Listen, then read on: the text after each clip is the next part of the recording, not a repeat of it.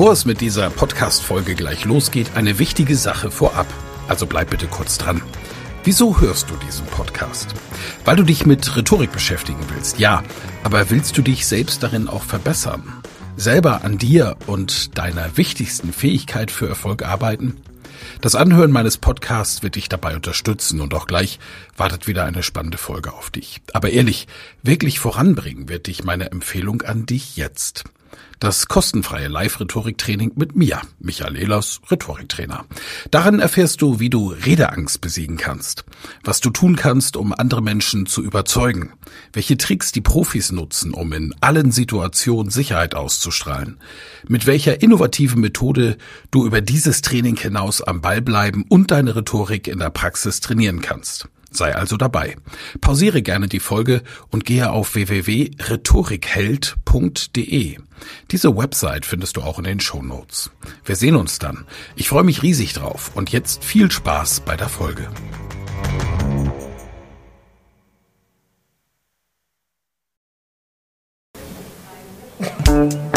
Elas Rhetorik-Podcast. Wer etwas zu sagen hat, sollte reden können. Ihr Rhetorik-Podcast für Management, Kommunikation und Strategie. Ja, herzlich willkommen zum Elas Rhetorik Podcast. Also, wenn ihr wir beim Jingle schon gelacht haben, dann hat das seinen Grund. Meine lieben äh, Podcast-Hörenden, ich habe einen großartigen Gast. Ich freue mich wirklich sehr. Bei mir ist der Mann, der weiß, was du denkst. Und yeah. er ist seit vielen, vielen Jahren auf den Bühnen unterwegs. Und was er noch nicht weiß, ist, auch meine Frau zum Beispiel oder da kommen wir später noch zu, die liebe Erika, sind Riesenfans von ihm und ich tatsächlich seit sehr, sehr vielen Jahren auch. Wir kennen uns schon, haben uns kennengelernt auf der Gedankentankenbühne in München damals. Und äh, das war ein denkwürdiger Auftritt, denn das war eine der ersten Rednernächte von Gedankentanken, dem heutigen Greater. Bei mir ist Thorsten Havener. Hallo, grüße dich. Hallo, lieber Michael. Danke für die Einladung. Das ist ja recht kurz entschlossen. Man hört es im Hintergrund, äh, sind so ein paar Stimmen. Äh, umso schöner, dass es hier geklappt hat. Danke ja. für die Einladung. Ja, ich freue mich auch sehr. Wir waren nämlich zusammen auf einer Top Speaker Mastermind, so heißt das Ganze. Ähm, wir, da haben sich Speaker getroffen, die auf den Bühnen stehen. Was war dann dein wichtigstes Learning gestern? Ähm, das war eins, das, es war nicht das Wichtigste gestern, sondern eins, das sich wieder bestätigt hat, nämlich, dass man einfach ohne ein Team nichts ist. Ja. Und ich fand diese, dieser Teamgedanke der da gestern auch aufgetaucht ist und dieses Miteinander was schaffen wollen, das hat sich über die letzten Jahre immer mehr bestätigt. Also ich bin ganz klar ein, ein mega Teamworker. Geworden, muss ich sagen, war ich früher nicht. Ja, das äh, geht mir ähnlich. Ich meine, wir sind ja auch Konkurrenten, das muss man ja auch klar sagen. Es gibt Bühnen, auf denen werden Speaker gebucht und gestern waren, wie viel waren wir, 30, 35 so rum, ne, ja. Leute im Raum, die alle für ordentliche Honorare auf Bühnen stehen und ja im Grunde genommen im Wettbewerb zueinander stehen. Was mich begeistert hat, ist die Offenheit, die dort entstanden ist. Die Offenheit, die ähm, auch die, diese Erkenntnis, dass wir alle so dadurch, dass wir ein ähnliches Leben leben, was ja viele Menschen sich so gar nicht vorstellen können, wie das ist, so ja. einen Beruf zu haben mhm. und dadurch auch dieselben Herausforderungen haben und auch dieselben Probleme haben, über die man auch mal gesprochen hat. Weißt du, auf der Bühne, da stehen wir dann immer und dann denkst du, boah, ey, der, der hat einfach keine Probleme mit dem, was der so weiß. Und in ja. Wirklichkeit, ja, na klar. das halt auch. Und ich fand das sehr, sehr angenehm hinter den den Bühnenfiguren da jetzt auch wirklich mal die Menschen kennenzulernen und zu sehen, mhm. ey, der ist, der ist auch genauso wie ich. Ich bin gar nicht allein mit dem, wie es mir geht. Es geht ganz vielen anderen so. Das, ja. war, das war wahrscheinlich die größte Erkenntnis. Ja. Für die Zuhörenden deswegen auch mal die Erklärung, wir sind sehr alleine. das stimmt ja. Ne?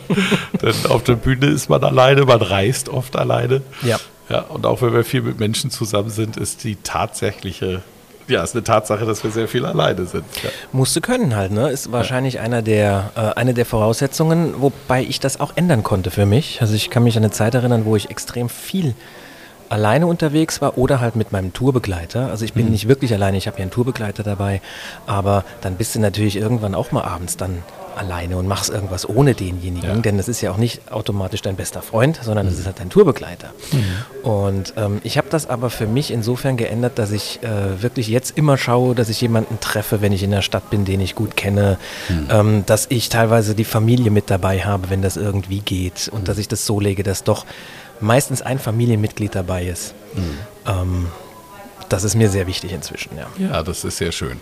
Ich muss sagen, ich brauche auch das Alleine sein. Das ist mir sehr Ja? wichtig. Ja, ja, ich muss mit mir selbst klarkommen und da hilft das Alleine sein sehr. Aber wenn man unterwegs ist, wie jetzt wir beide hier in Köln, sich zu treffen, gemeinsam zu frühstücken, Wunderbar. sowas ist natürlich wunderbar. Ja, und auch, dass man sich immer wieder über den Weg läuft. Ne? Also Ja. man macht ja keine festen Verabredungen, sondern Nee. da gehst du irgendwo hin und dann, ach ja, den triffst du wieder.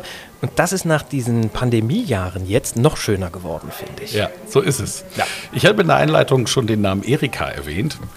Und jetzt gibt es ein Phänomen, das du mir erklären musst. Du bist bewusst unvorbereitet auf diese Frage. Wir haben eine sehr gute Freundin, sehr enge Freundin. Sie ist meine, die, eine der besten Freundinnen meiner Frau. Verbringen sehr viel Zeit miteinander. Und wenn sie in eine Show geht und der Künstler holt jemanden auf die Bühne, dann ist das immer sie. Das ist kein Witz. Ja. Und auch du hast sie auf die Bühne geholt. Ja. Und äh, nach welchen Kriterien entscheidet der Künstler, wen man auf die Bühne holt? Jetzt bin ich gespannt. Ich hatte früher, als ich vor vielen Jahren angefangen habe mit interaktiven Programmen, also vielleicht für die Zuhörer, die das nicht wissen, ich bin Gedankenleser und wenn ich keine Vorträge halte darüber, wie wir denken, warum wir denken, wie wir denken und dadurch fühlen, wie wir fühlen und handeln, wie wir handeln und wie sich das auf unsere Körpersprache auswirkt. Also wenn ich das nicht mache, dann bin ich mit einem Abendprogramm unterwegs, in dem ich die Gedanken des Publikums lese. Und als ich damit angefangen habe, das war tatsächlich Anfang der Nullerjahre, davor war ich ganz klassisch Zauberkünstler. Und auch in dieser Eigenschaft habe ich immer schon Gäste auf die Bühne gebeten. Ja. Also auch als Zauberkünstler schon, auch als Jugendlicher schon. Und am Anfang hatte ich da ganz klare Kriterien. Ich schaue denjenigen an, schaut der zurück. Dann lächle ich, lächelt der zurück. Dann lege ich den Kopf leicht zur Seite, öffnet der dann seine Körperhaltung auch. Das habe ich alles irgendwann mal gelesen und habe diese Checklisten noch abgehakt. Und das hat sich auch sehr gut bewährt. Ich kann dir aber sagen, jetzt nach vielen, vielen, vielen Jahren Erfahrung, kann ich dir das nicht mehr sagen, warum. Ich schaue jemanden an, warte, bis derjenige mich anschaut und dann weiß ich sofort, ob das jemand ist, mit dem ich auf der Bühne eine gute Zeit verbringen kann, dem ich auch eine gute Zeit bereiten kann, weil es geht weniger um mich, es geht ja um denjenigen, oder nicht. Und es ist inzwischen ein reines Bauchgefühl. Ich kann es nicht mehr begründen. Es ist wie Fahrradfahren oder, oder Schwimmen. Das kannst du auch nicht erklären. Ja, ja. Ja, stark. Ja, ich habe mir das schon gedacht, dass das irgendwann in Fleisch und Blut übergeht. Das Ja. ist ja auch normal. Und die liebe Erika weiß jetzt Bescheid, denn sie trägt ihr offenes, freundliches Wesen tatsächlich im Gesicht. und das sorgt dafür, dass sie immer genommen wird. Ist Also ja sie klar. wird, sie wird in jedem Fall eine Ausstrahlung haben, die sagt, ähm, mit mir kannst du da vorne Ja. ordentlich was anfangen. Ja, es ist, es ist Oh Gott, das kam jetzt- um Gottes Willen, das kam falsch rüber. Nein, nein, Nein, überhaupt nicht. Wenn, wir zusammen, wenn wir zusammen in eine Show gehen, das ist halt wirklich so, wir lachen schon immer vorher, weil wir wissen, wenn der Künstler vorne jemand auf die Bühne holt, ist Erika an der engeren Wahl und meistens wird sie genommen. Ja, du suchst nach jemandem, der freundlich ist und der locker ist. Das genau. kann ich dir sagen. Du willst ja niemanden da stehen haben, der irgendwie verkrampft ist, sondern jemand, wo du weißt, der, ist, ähm, der hat da auch Spaß dran. Weil wie Genau. gesagt, bei der Auswahl des Zuschauers geht es hauptsächlich darum, dass ich weiß, dass der auf der Bühne gut wirkt. Oder die.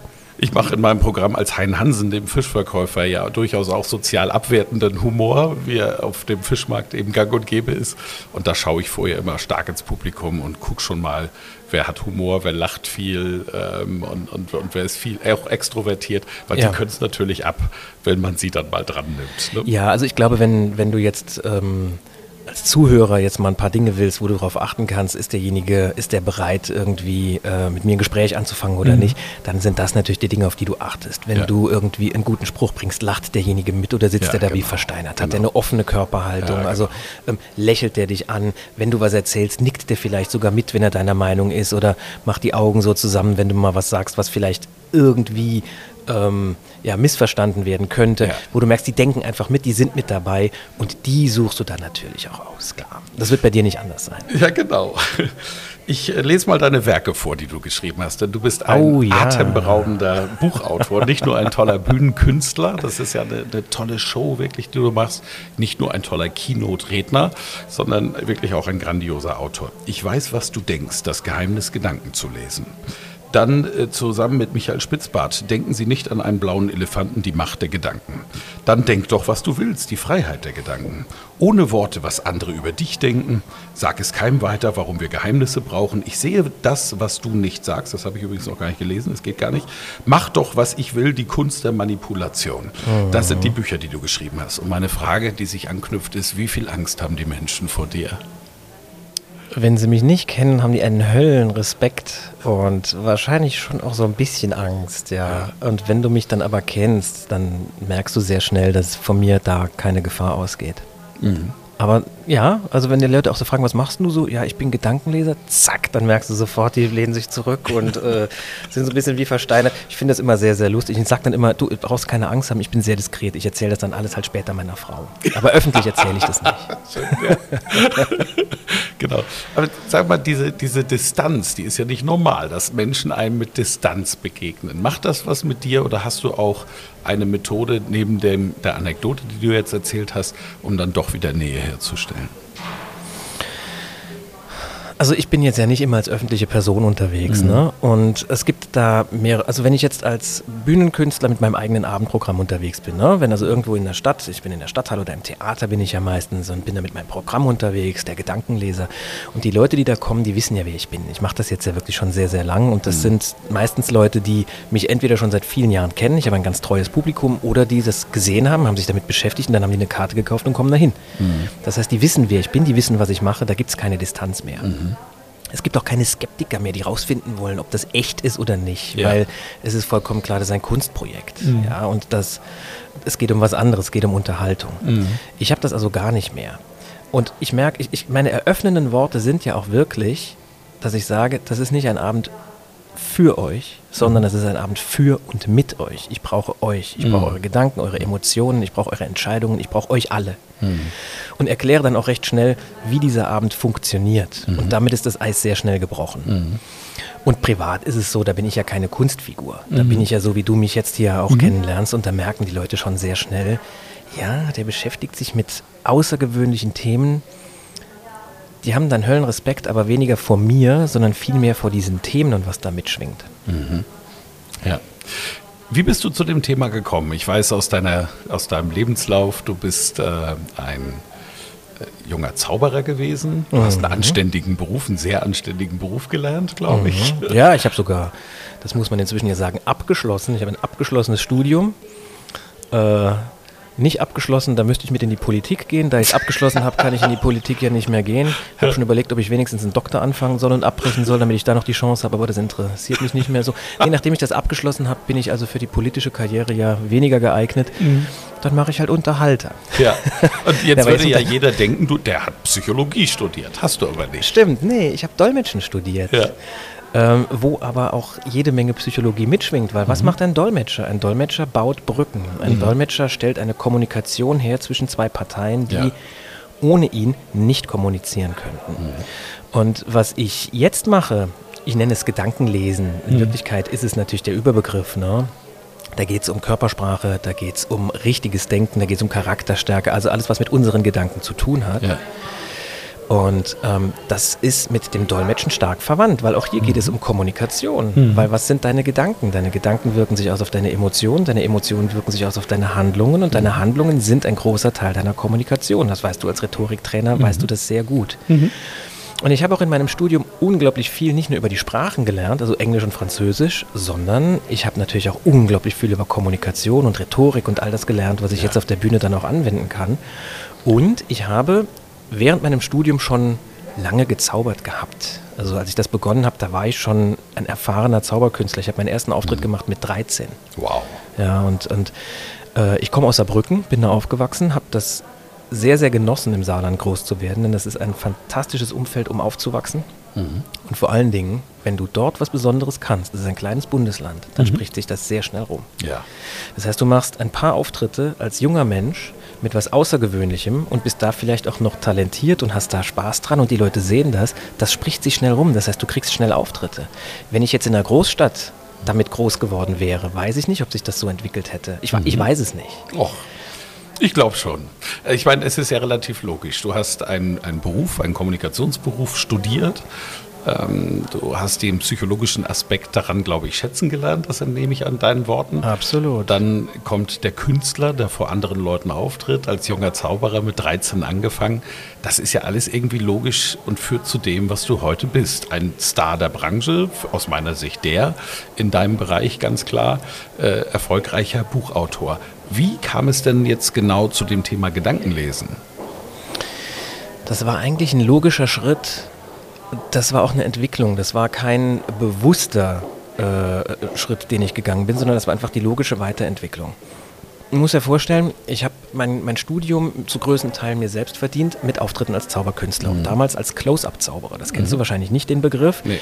Close-Up heißt ja nah dran. Im Film ist das ja die Großaufnahme. Mhm. Close-Up heißt, du sitzt jetzt am Tisch in einem Restaurant und da kommt jemand und sagt, guten Abend, ich bin hier engagiert, äh, wollen Sie Zauberkunststücke sehen? Ah, okay. Also ganz, äh, am Tisch. Ja. Komme aber eigentlich von der Bühne. Habe nur gemerkt, da hast du nicht so viele Möglichkeiten aufzutreten und damals als Close-Upper, da konntest du halt ständig auftreten. Mhm. Hatte also da eine unglaubliche Erfahrung und nach meinem Studium war aber so klar, okay, das, das, das habe ich jetzt für mich ausgereizt. Also ich habe da alles erlebt, was du irgendwie erleben kannst. Ich würde gerne einen weiteren Schritt gehen und ich würde auch gerne wieder zurück auf die Bühne. Mhm. Und mich hat dieses Thema Gedankenwelten, richtiges Denken, man sagt oft positives Denken, aber das ist falsch. Das mhm. muss heißen richtiges Denken. Mhm. Das hat mich immer schon interessiert. Also das, das schwingt eigentlich mit, seit ich Jugendlicher bin. Mhm. Und habe dann überlegt, wie kann ich das denn miteinander verbinden? Also dieses Denken und die Zauberkunst. Wie kann ich das miteinander verschmilzen lassen, verschmelzen lassen?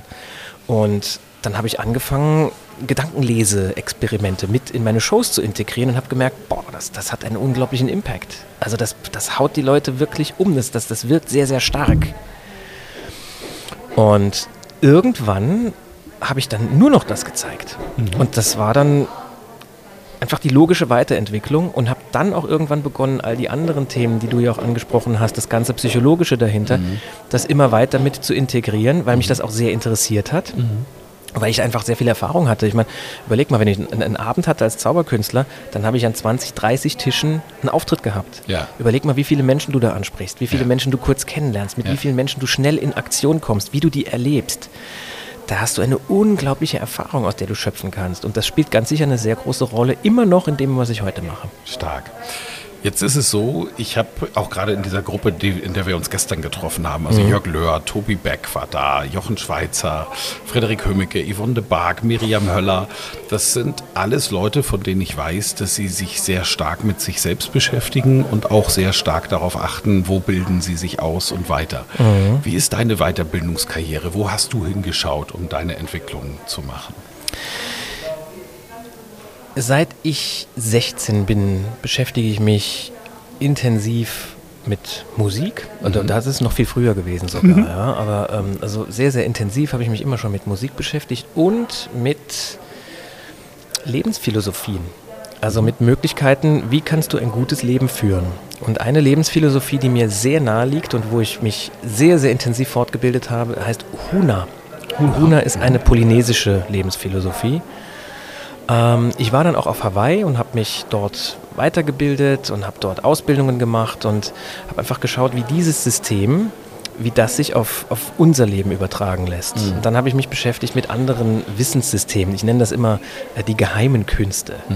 Äh, Dinge wie Handlesen fand mhm. ich immer schon spannend. Ja? Mhm. Das Interpretieren von, von mhm. Tarotkarten zum Beispiel. Mhm. Jetzt mal dem, den, diesen esoterischen, gespinnerten Anstrich nehmen, sondern da wirklich mhm. mal in die Tiefe gehen und sich wirklich damit beschäftigen, was steckt wirklich dahinter.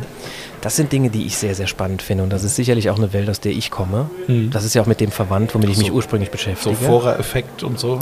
Fora-Effekt sind dann wieder andere Dinge. Das kommt ja aus einer Richtung, aus diesem Fora-Effekt. Fora-Effekt vielleicht für diejenigen, die das nicht kennen, ist, ich ähm, sage dir Dinge, die praktisch auf jeden zutreffen und du erkennst dich in diesem Text wieder. Ja. Also ein typischer Vorsatz wäre zum Beispiel, ähm, du bist selbstsicher nach außen, aber unsicher im Innen. Mhm. Und du kannst wahnsinnig gut auf andere zugehen, wenn die Bedingungen stimmen und wenn nicht, dann bist du eher introvertiert. Mhm. Wo jeder sagen wird, ja na klar. Oder es gibt Momente, in denen hast du große Selbstzweifel. Da wird jeder sagen, ja na klar. Ja. Das ist in Wirklichkeit aber sehr, sehr allgemein gehalten und du wartest dann ab, bis der andere etwas über sich erzählt, wenn du sowas sagst. Das nennt genau. sich auch Cold Reading. Es, es ne? klingt halt halt irgendwie konkret. Ne? Es klingt sehr konkret, aber es ist eine, also dieses Cold Reading, was da mitschwingt, mhm. was äh, in letzter Zeit auch so ein Schlagbegriff ist, ist etwas, das ich persönlich gar nicht so mag, mhm. weil es einfach so eine, weißt du, das ist wie ein auswendig gelernter Text, so eine ja. Soße, die du über irgendjemanden drüber gießt. Und vor allen Dingen ist der Schlüssel, es geht gar nicht um die Person, mit der du sprichst, sondern ja. du willst eigentlich nur zeigen, guck mal, was ich für ein toller Typ bin. So ist es, ja. Und das interessiert mich gar nicht. Mhm. Ähm, es ist bei mir ein bisschen andersrum, dass ich sage, ich schaue wirklich genauer hin. Und da kommt dann auch die Körpersprache ins Spiel, in der ich mhm. mich ja auch sehr weitergebildet habe. Mhm. Also natürlich die Bücher von Sami Molcho gelesen, mhm. Kurse gemacht, ähm, da geschaut, wer ist denn da alles so mhm. äh, von wem kannst du da noch was lernen? Bin da hingefahren, habe die Leute getroffen und so weiter. Ähm, und bei mir ist es ganz klar, es geht inzwischen nicht mehr um mich. Also auch in den Shows. Das, natürlich, ich bin da und natürlich habe ich auch einen großen Spaß daran, wenn mein Name auf dem Plakat steht und die Leute kommen zu mir. Aber der Abend selbst dreht sich gar nicht mehr um mich, sondern der Abend selbst, da bin ich nur noch der Gastgeber. Und natürlich derjenige, der unglaubliche Dinge auslöst, aber in dem anderen. Das ist der Punkt. Es geht um mein Publikum. Es geht um denjenigen, der neben mir steht. Es geht um die Leute, die da sitzen. Und irgendwann habe ich mir mal überlegt, was wäre denn, wenn du rausgehst? Und du, du gibst wirklich mal dein Ego, dieses Ich muss hier toll wirken, ich bin der Star, das gibst du einfach mal ab. Und du gehst mit einem Gefühl raus, einfach nur noch, ich bin jetzt für euch da. Das ist die innere Haltung. So ist es, ja. Und dadurch hat sich wahnsinnig viel geändert. Ja. In der Rhetorik nennen wir das den Sie-Standpunkt. Also jeder Vortrag funktioniert nur, wenn du einfach verstehst, dass es in dem anderen etwas auslösen muss, ihm zumindest einen Denkprozess schenken. Dann hast du eine richtige Keynote, dann hast du einen richtigen Vortrag. Ja, weil du dann inspirierst. Ja. Das andere ist so ein bisschen Show-off, ne? Guck mal, wie toll ich bin. Aber, aber das ist. Was nicht ganz schlimm ist. Also es das kann ja funktionieren. sein. Ne? Ne? Und das hatte ich ja auch lang. Also es wäre Ja. jetzt Unsinn zu sagen, ich habe das nicht. Ja. Ähm, ich habe das gehabt, vielleicht Mhm. sollte man es so rum sagen, aber ich konnte das natürlich abfrühstücken als Jugendlicher und auch Mhm. in meinem Studium, wo ich mit Sicherheit auch aus diesem Antrieb heraus was gezeigt habe. Mhm. Guck mal, was ich Tolles kann, guck mal, was ich Tolles gelernt habe. Und das ist ja auch in Ordnung und das war auch ein ganz wichtiger Teil meiner Entwicklung. Ich habe es halt nur jetzt für mich abgehakt Mhm. und es ist der andere Standpunkt. Ich wollte das nicht werten damit. Nein, völlig, völlig okay. Ich mag ja die Mischung. Also, weil, weil es ja eh im Training heißt es, wenn du alle 20 Minuten einen Methodenwechsel hast, sagen die Leute am Ende, und das ist völlig gleich, ob du extrovertiert oder introvertiert bist, oh, der Tag ging ja vorbei wie im Flug. genau. Und im Vortrag solltest du dir nicht 20 Minuten Zeit nehmen für einen Methodenwechsel, sondern es darf zwei bis sieben Minuten sein. Und Ja. ich finde dieser Ego-Teil da drin, auch dieser Unterhaltungsteil, wo es wirklich nur darum geht, Spaß zu machen zum Beispiel, Ja. der dialogische Teil, der dann Ja. eine Rolle spielt, dann das Gefühlvolle, den Sie-Standpunkt triggern. Alles das ist ja Rhetorik und alles das sind Methoden, die wir in Vorträgen einfließen lassen wollen. Mhm. Du bist ja auch Keynoter, ne? Ja, Ja. Ähm, wie, wie, wie ist das entstanden? Wurdest du quasi von der Showbühne heruntergeholt oder Ja. kam es über die Bücher? Nee. Es kam genau wie du gerade gesagt hast. Ich kann mich erinnern, ich habe äh, 2004, 2004 hatte ich einen Auftritt bei einem guten Bekannten, den ich damals noch nicht kannte. Der hat mich gebucht, der Freddy Krämer. Ah, Freddy, ja. Äh, der hat mich gebucht für eine Feier. Und da war ein Booker für Vorträge. Damals gab es dieses Vortragsbusiness in Deutschland so in der Form, wie wir das heute kennen, gab es da noch gar nicht. Das war wirklich was Besonderes, ein Von Vortragsredner zu sein. Von 2004. Ja. Der Gerd Kulhavi war das. Ah, okay. Und er hat mich angesprochen. Ich habe da klassisch Gedankenlesen gezeigt. Ja, das habe ich da so drei, vier Jahre gemacht zu dem Zeitpunkt und das war in Deutschland völlig unbekannt. Jetzt Ja. inzwischen gibt es das ja, gibt ja ein paar Mentalisten noch. Ne? Damals war das wirklich was ganz, ganz Besonderes. Ja, so. Und dann kommt er zu mir und sagt, ey, das ist der Hammer, du musst Vorträge halten. Und da habe ich gesagt, das interessiert mich nicht, ich bin Künstler. Ich bin kein Vortragsredner. Ich will mich als Künstler auf einer Bühne ausdrücken. Völlig idiotisch. Dann hat er dir das Honorar genannt. Nee, gar nicht mal. Weil ich habe tatsächlich als, als Künstler genauso viel verdient wie ein, wie ein Speaker. Okay. Was eher ungewöhnlich ist, aber ja, stimmt. war, das war damals so. Ähm, und er hat nur gesagt, mach doch mal. Und er ist mir wahnsinnig auf die Nerven gegangen, hat immer wieder gesagt, mach, komm, ey, mach doch mal einen Auftritt, mach doch einfach mal. Bis ich irgendwann, weil ich habe eine sehr kluge Frau, meine Frau hat gesagt, ey, mach doch mal, ey, geh doch mal hin, guck's dir doch wenigstens mal an. Was übrigens ein sehr guter Tipp fürs ganze Leben ist. Guck's dir doch einfach mal an. Ja, genau. Und da dachte ich mir, ja gut, wenn, mein, wenn meine Frau das auch sagt, dann mache ich das. Ich halte einen Vortrag. Und das war super. Und seitdem bin ich Vortragsredner. Schön, jawohl. Und ein sehr, sehr guter. Danke sehr. Ja, Also ihr, ihr müsst eh seine Bücher lesen. Die sind nämlich nicht nur lehrreich, sondern vor allen Dingen auch wahnsinnig unterhaltsam. Es macht Spaß. Und seine Bühnenshows zu erleben, ist völlig egal, ob es in einem Theater ist oder auf einer Vortragsbühne. Das macht auf jeden Fall Sinn. Vielen, vielen Dank. Hätte ich von dir so zum, zum Abschluss noch, was ist das Wichtigste, was du den Hörenden des Podcasts quasi als Quintessenz deiner Arbeit mitgeben kannst aus dem Themenbereich Gedankenlesen? Meinst du jetzt Gedanken bei anderen erkennen oder die eigenen Gedanken erkennen? Beides. Was Okay. empfindest du als wichtig? Ja, also zwei Dinge sind wichtig. Echte Empathie, da brauchst du keine Technik für. Echte Empathie bedeutet für mich, nimm dir einfach mal Zeit für den anderen. Denk nicht darüber nach, was du noch zu tun hast oder was gerade eben Blödes passiert ist, sondern nimm dir wirklich Zeit. Guck den anderen an, beschäftig dich mit dem. Äh, du kannst natürlich solche Techniken benutzen wie äh, atme mal in derselben Frequenz wie der oder so. Mhm. Aber das ist mir jetzt schon wieder zu technisch. Nimm mhm. dir einfach mal nur vor, ich gucke den jetzt an mhm.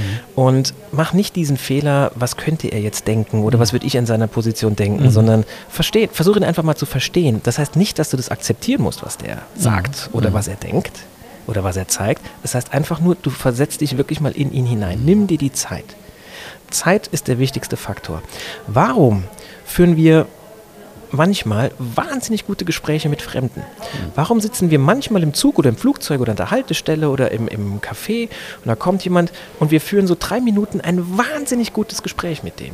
Ich kann dir das Geheimnis sagen, weil Zeit keine Rolle spielt. Mhm. Wir wissen, wir haben mit dieser Person keine Zukunft. Wir ja. müssen mit dem nicht acht Wochen im Urlaub verbringen oder zusammenarbeiten oder sonst was. Wir wissen, wir reden fünf Minuten mit dem und dann ist es vorbei.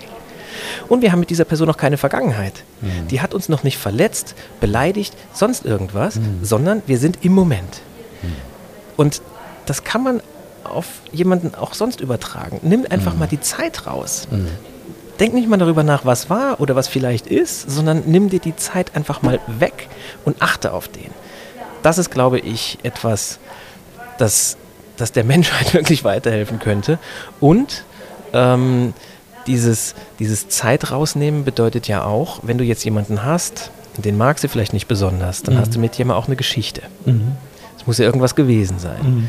Mach doch mal, wenn du das möchtest, mach doch mal nächstes Mal, wenn du die Person siehst, für dich so, als würdest, die so zum ersten, würdest du sie zum ersten Mal sehen. Mach mhm. einfach für dich so. Und in gewisser Weise stimmt das, weil die Person hat andere Fingernägel, andere Haare, andere Zellen. Also auch auf mhm. einer spirituellen Ebene siehst du sie ja wirklich zum ersten Mal. Das ist nicht dieselbe Person, die hat andere Eindrücke, die hat was anderes erlebt.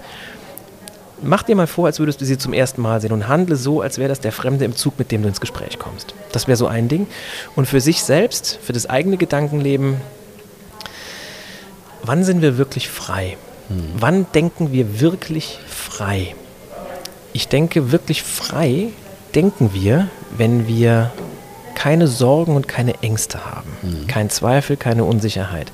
Also ein Satz, den ich mir immer wieder sage, ist, wer wärst du ohne deine Ängste und Sorgen? Ja. Wenn du keine Angst hättest und keine Sorgen hättest, was würdest du tun, wie würdest du handeln? Wer wärst du?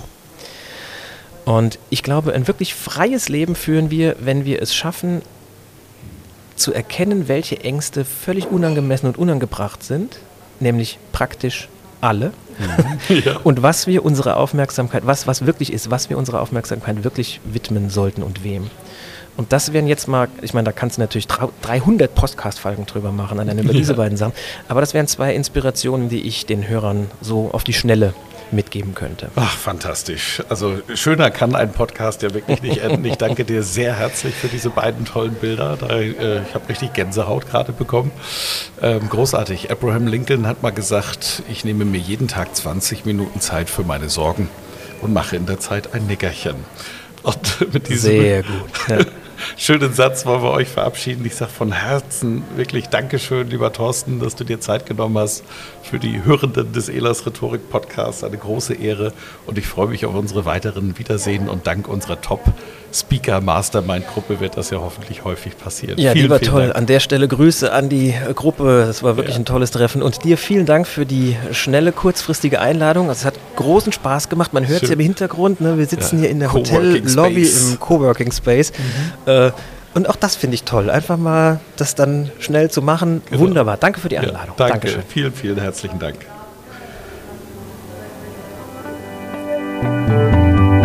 Vielen Dank fürs Zuhören. Mehr Informationen unter www.rhetorik.me.